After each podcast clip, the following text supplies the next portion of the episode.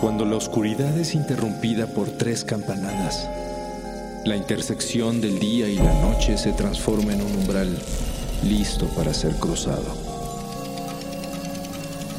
Cierra los ojos, abre la mente.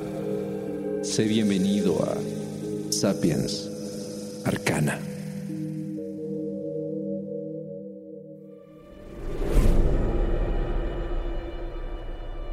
En uno de los terrenos más antiguos que pisaron los colonizadores en América, existe un misterio que lleva más de 400 años sin respuestas. Un enigma que ha mantenido confundidos a exploradores, militares, historiadores y todo tipo de estudiosos, los cuales han tratado por todos los medios de encontrar la verdad sin éxito. Se le conoce como la colonia perdida de Roanoke. Un caso que jamás se ha dejado de investigar y que hasta hoy no se ha podido resolver. La desaparición masiva de todo un pueblo que se esfumó sin dejar rastro en el siglo XVI. El fenómeno tuvo lugar durante las primeras exploraciones británicas a tierras americanas una época violenta y bélica en la que cada viaje en barco entre continentes resultaba arriesgado, a veces mortal, apto solo para arrojados, desesperados, ambiciosos o piratas. Una primera ola de colonizadores enviada por el inglés Walter Raleigh encabezó la primera expedición que se asentó en el área del actual estado norteamericano de Carolina del Norte en la isla de Roanoke. Un lugar que posteriormente sería conocido como la Isla Maldita.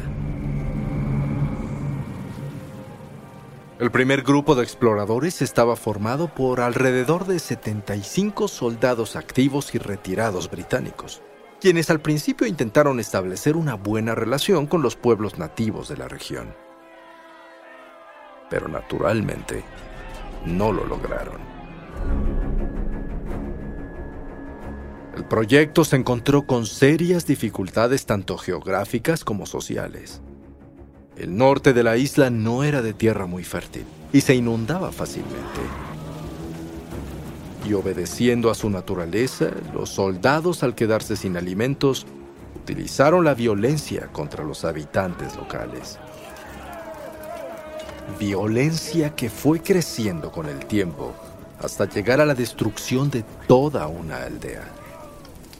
Así, desde un principio, la avanzada a Roanoke se vio envuelta en severos problemas con los nativoamericanos.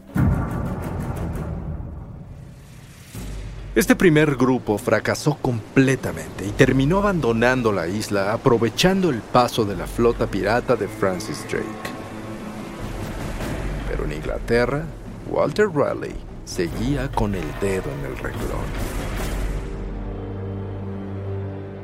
Quería aprovechar al máximo la concesión que le había dado la reina Isabel I para establecer una colonia en Norteamérica y de paso conseguir algo de las famosas riquezas que los españoles llevaban a Europa todo el tiempo.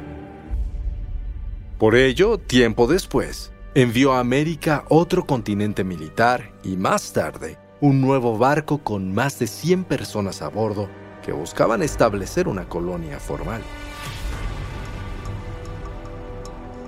Al principio, este grupo, encabezado por un explorador, artista y cartógrafo llamado John White, tuvo mejor suerte, ya que no se trataba solo de soldados, sino de familias.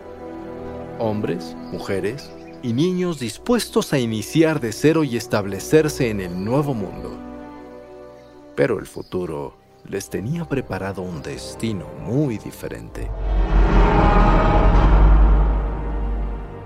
El 18 de agosto de 1587 nació en la colonia de Roanoke la primera niña de padres británicos en América, Virginia Dare, hija de Eleanor y Ananias Dare, y nieta del líder del grupo John White.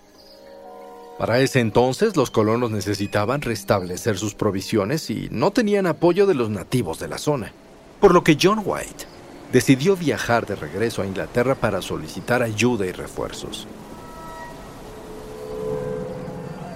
Sin embargo, cuando White llegó a Europa, se encontró a Inglaterra en plena guerra naval contra España, a un Walter Riley desinteresado de las colonias y una terrible situación económica, lo que hizo que el barco de rescate demorara tres largos años en regresar a la isla.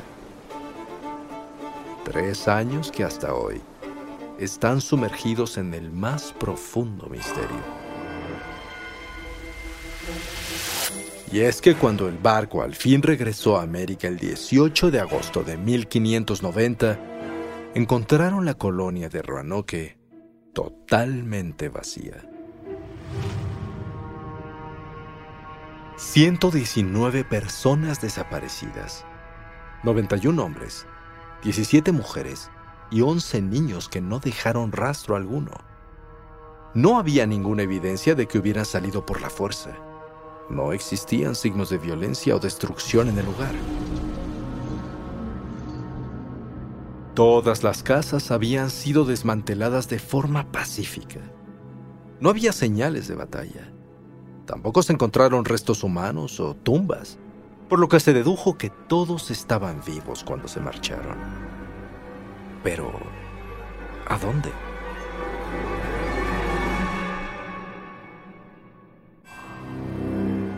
Existía un acuerdo entre los colonos y White que especificaba que dejarían marcada una cruz como señal de que habían tenido que huir a causa de algún peligro. Pero no estaba esa cruz. En su lugar, grabado en un poste, solo estaba una palabra. Croatoan. Esa era la única pista, la cual no ha podido llevar a ninguna respuesta concreta durante más de cuatro siglos. Y no era un misterio tan profundo al principio, ya que White reconoció la palabra de inmediato. Croatoan era como se llamaba una isla al sur de la colonia, en donde vivía una tribu de nativos americanos del mismo nombre. En ese momento, White no sabía si los Croatoan habían atacado o si los colonizadores se habían ido con ellos. Si había pasado algo más severo o si simplemente habían partido hacia otro lado para dejar atrás la isla maldita. Desafortunadamente las respuestas jamás llegaron. El contingente realizó varios intentos por viajar a la isla de Croatoan, pero siempre por alguna razón algo los detenía. Desde terribles tormentas y mal tiempo hasta fallas mecánicas en los barcos, White se vio obligado a volver a Inglaterra, pero en los siguientes años, varias expediciones nuevas se dedicaron a buscar a la colonia perdida por todas partes. Parecían haberse esfumado del mundo. Los colonos extraviados jamás dieron señales de vida desde ningún lugar cercano o lejano. Nunca regresaron a Inglaterra y tampoco volvió nadie a la colonia original. No hubo éxito con ninguna búsqueda externa durante varias décadas.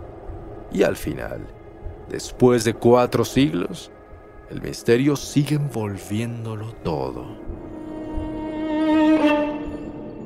Por supuesto, hay incontables hipótesis sobre el destino de la gente perdida de Roanoke.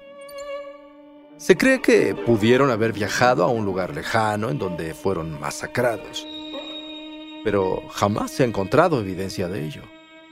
También pudieron haberse integrado a una o varias de las tribus indígenas del lugar, ya que existen relatos y leyendas de algunas personas que conocieron nativoamericanos de ojos claros con antepasados extraños. Pero de nuevo, no hay suficiente evidencia de que estos antepasados hayan pertenecido a la colonia perdida.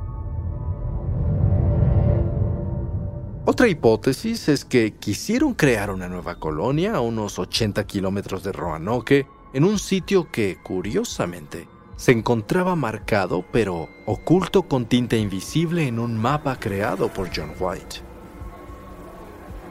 Pero la zona fue explorada varios años después y los colonos no estaban ahí.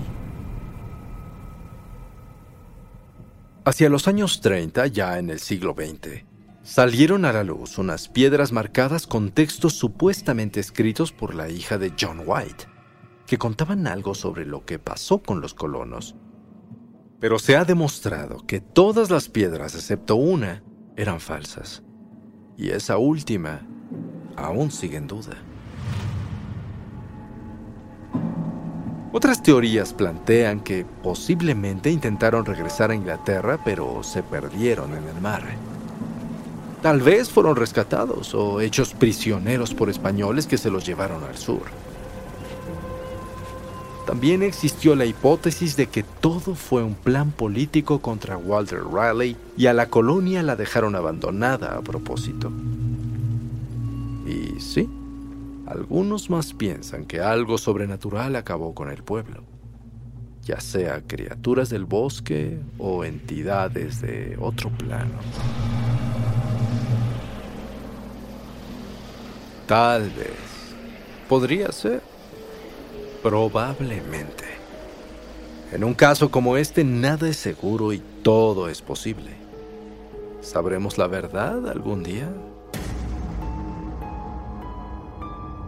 El desenlace real de aquella desconcertante historia sigue eludiéndonos. Y aunque cientos de personas se han obsesionado con investigar el caso durante siglos, el enigma sigue ahí entre los árboles, las rocas y el silencio que guarda hasta hoy la isla maldita.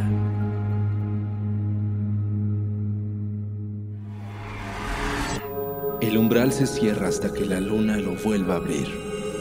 Mientras tanto, abre los ojos y asómate en las grietas del espacio y el tiempo. Y si te atreves, descubrirás qué hay más allá de lo que consideras real. Sapiens Arcana, soñado por Luis Eduardo Castillo, esculpido por Emiliano Quintanar, trazado por Keren Sachaires.